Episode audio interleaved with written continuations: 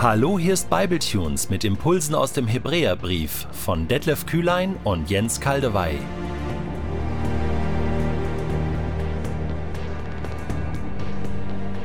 Weil uns nun aber daran liegt, dass ihr im Glauben erwachsen werdet, wollen wir nicht bei den Anfangslektionen der Botschaft von Christus stehen bleiben, sondern uns dem zuwenden, was zur Reife im Glauben gehört. Mit diesem Zitat aus dem Hebräerbrief Kapitel 6 Vers 1 möchte ich dich ganz herzlich willkommen heißen zu dieser neuen Staffel. 13 spannende Kapitel warten auf dich und ich muss dir sagen, es sind 13 Kapitel, die es wirklich in sich haben. Ich habe den Hebräerbrief in den letzten Wochen ein paar Mal durchgelesen und ich muss dir sagen, er hat mich sowas von gepackt. Wenn ich dem Hebräerbrief einen Titel geben möchte, würde ich sagen, reifer Glaube. Ja, das passt am besten. Reifer Glaube. Theologie für Erwachsene.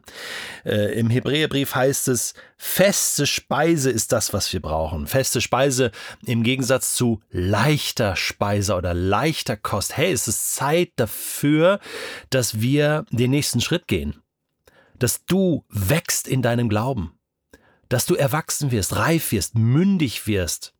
Dass du Verantwortung übernimmst für deinen Glauben und für andere. Das ist jetzt dran. Und so soll es in dieser neuen Staffel zum Hebräerbrief auch vor allem darum gehen, dass du lernst, dich geistlich selbst zu ernähren. Feed yourself. Wir haben ja mit Bibletunes und Bibelprojekt Deutschland eine Kleingruppen-App entwickelt, die so heißt Feed Yourself. Und da geht es ganz genau um diese Vision des Hebräerbriefs sozusagen, eine ganze Generation von Christen anzuleiten, wie sie sich geistlich selbst ernähren können. Bist du bereit dafür? Dann hier noch vorab ein paar wichtige Infos zum Hebräerbrief, bevor es losgeht. Man ist sich gar nicht so sicher, ob der Hebräerbrief ein Brief ist in dem Sinne, also geschrieben wurde als Brief. An manchen Stellen hat man den Eindruck, dass es eher eine Rede gewesen ist, die jemand mitgeschrieben hat. Vielleicht sogar eine Predigt, die gehalten wurde oder eben doch nicht gehalten werden konnte aus verschiedenen Gründen, aber man hat das Skript sozusagen, das Predigtskript, äh, verschriftlicht und verschickt an verschiedenen Gemeinden, an verschiedene Gruppen.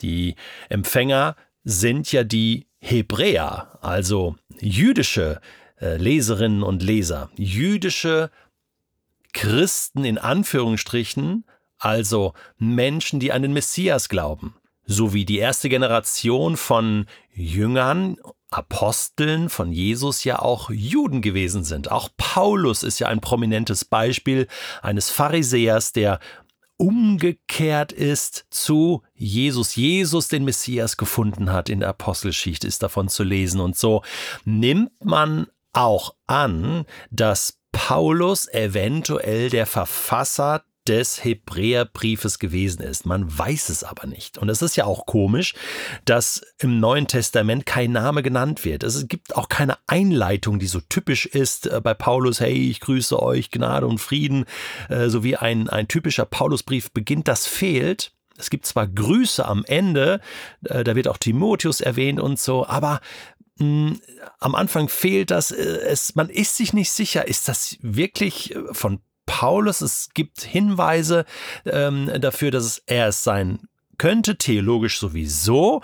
Er kannte sich ja sehr gut aus äh, mit dem Alten Testament, mit dem Ersten Testament. Kann schon sein, aber sicher ist es nicht. Und so war eigentlich der Raum über die Jahrhunderte gegeben für Spekulationen. Also, ähm, wer kommt dann noch alles in Frage als Verfasser oder auch Verfasserin des Hebräerbriefs? Ich nenne mal ein paar Namen als da wären Clemens, Silas, Apollos, Petrus, Philippus, Silvanus, Aristion, Judas, Bruder von Jesus, oder Priska, wobei Priska oder Priscilla, wie sie auch genannt wird in der Apostelgeschichte und in manchen Grußlisten von Briefen, ähm, die einzige Frau ist in dieser Liste. Und weißt du was? Sie ist mein persönlicher Geheimfavorit für den Hebräerbrief. Ich glaube, dass sie das war und dass das der Grund war, warum wir den Namen nicht haben von der Verfasserin des Hebräerbriefes, weil sie eben eine Frau gewesen ist und irgendwie war der Inhalt so stark, dass man nicht drumherum kam, ihn zu veröffentlichen, aber als Frau hm, dann lieber keinen Namen nennen, was natürlich überhaupt nicht geht. Deswegen spreche ich es jetzt aus. Meine Vermutung, es war Priska, weil sie war eine Lehrerin der Theologie von Jesus. Sie hat zum Beispiel Apollos unterwiesen, das lesen wir in der Apostelgeschichte. Sie hatte auch einen Mann, Aquila hieß der. Aber der saß da nur so dabei und war ganz begeistert davon, ähm, wie, wie ähm, begabt und begeistert äh, Priscilla äh, den Menschen äh, und auch den großen Lehrern und Lehrerinnen erklärt hat, wer Jesus ist und wie man über Jesus redet. Ähm, sie hat Apollos so ein bisschen tiefer eingeführt in die Lehre von Jesus. Und wenn du den Hebräerbrief liest, dann merkst du genau das. Es geht vor allem immer wieder um Jesus, aber ein vertieftes Bild, was wir hier von Jesus gewinnen. Es geht auch viel um das Alte Testament, um den alten Bund, äh, weil es dann auch um den neuen Bund geht. Also was ist der Unterschied zwischen alt und neu? Was hat Jesus eigentlich an Veränderungen gebracht? Äh, wie, wie viel größer ist Jesus eigentlich als alles andere, als die Engel zum Beispiel, als der Hohepriester? Äh, und da werden natürlich gerade diese alttestamentlichen Bilder auch bedient. Äh, wir gehen auch in die Stiftshütte, wir lernen Melchisedek kennen ähm, und auch Hohepriester äh, Themen kommen und eigentlich geht es immer wieder darum zu sehen, boah, Jesus ist über allem und ist einsame Spitze und er ist wahrer Gott und wahrer Mensch und äh, wir können ihn anbeten. Und das in einer guten Art und Weise, dass wir uns auch theologisch äh, mit Jesus, mit dem, was er im neuen Bund auch für uns gebracht hat und geschenkt hat, beschäftigen. Und das ist so wichtig. Das ist so wichtig für dein und mein Glaube, dass wir das wissen. Deswegen Theologie für Erwachsene, reifer Glaube. Und ich habe mir ähm, Hilfe geholt.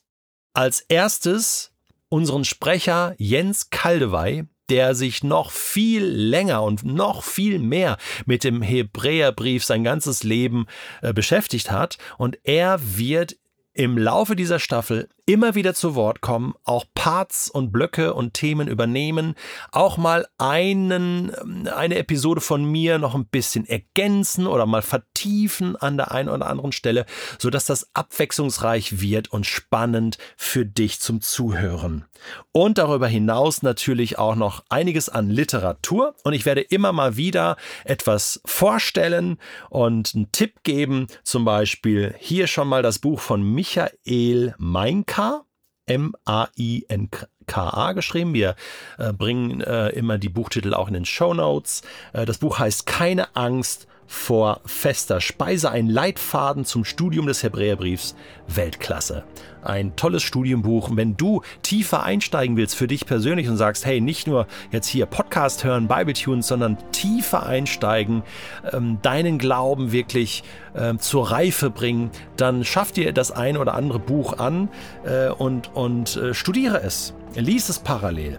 Äh, ein Tipp noch, Anti-Wright hat auch einen kleinen Kommentar zum Hebräerbrief ähm, geschrieben. Ich werde immer mal wieder äh, auch Andy Wright zitieren, auch aus anderen Kommentaren. Das wirst du dann mitbekommen. Hey, ich wünsche dir eine tolle Zeit mit dem Hebräerbrief. Nein, nicht nur eine tolle Zeit, sondern eine reife Zeit des Glaubens mit dem Hebräerbrief. Sei gesegnet.